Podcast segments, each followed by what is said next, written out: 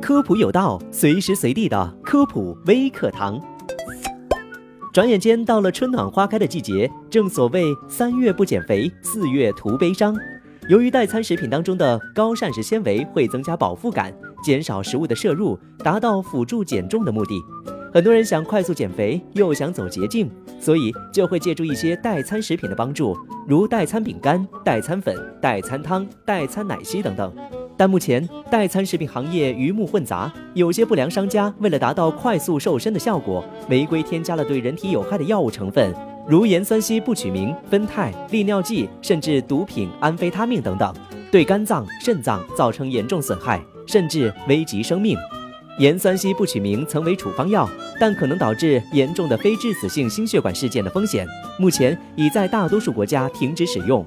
酚酞主要用于治疗习惯性顽固性便秘，长期滥用可造成人体的电解质代谢紊乱，严重时甚至可诱发心律失常，危及生命。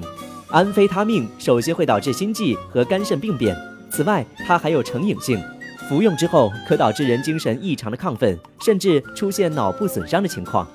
国家食药监总局曾通报，食药监部门发现有减肥代餐类产品添加违规药物的违法行为，提醒消费者要理性购买和服用减肥类的食品。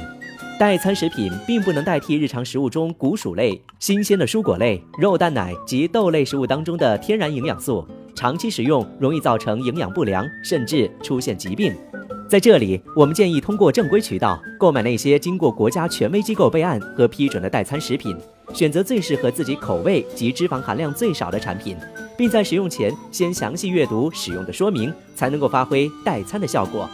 感谢收听这期的科普有道，我们下期节目再见。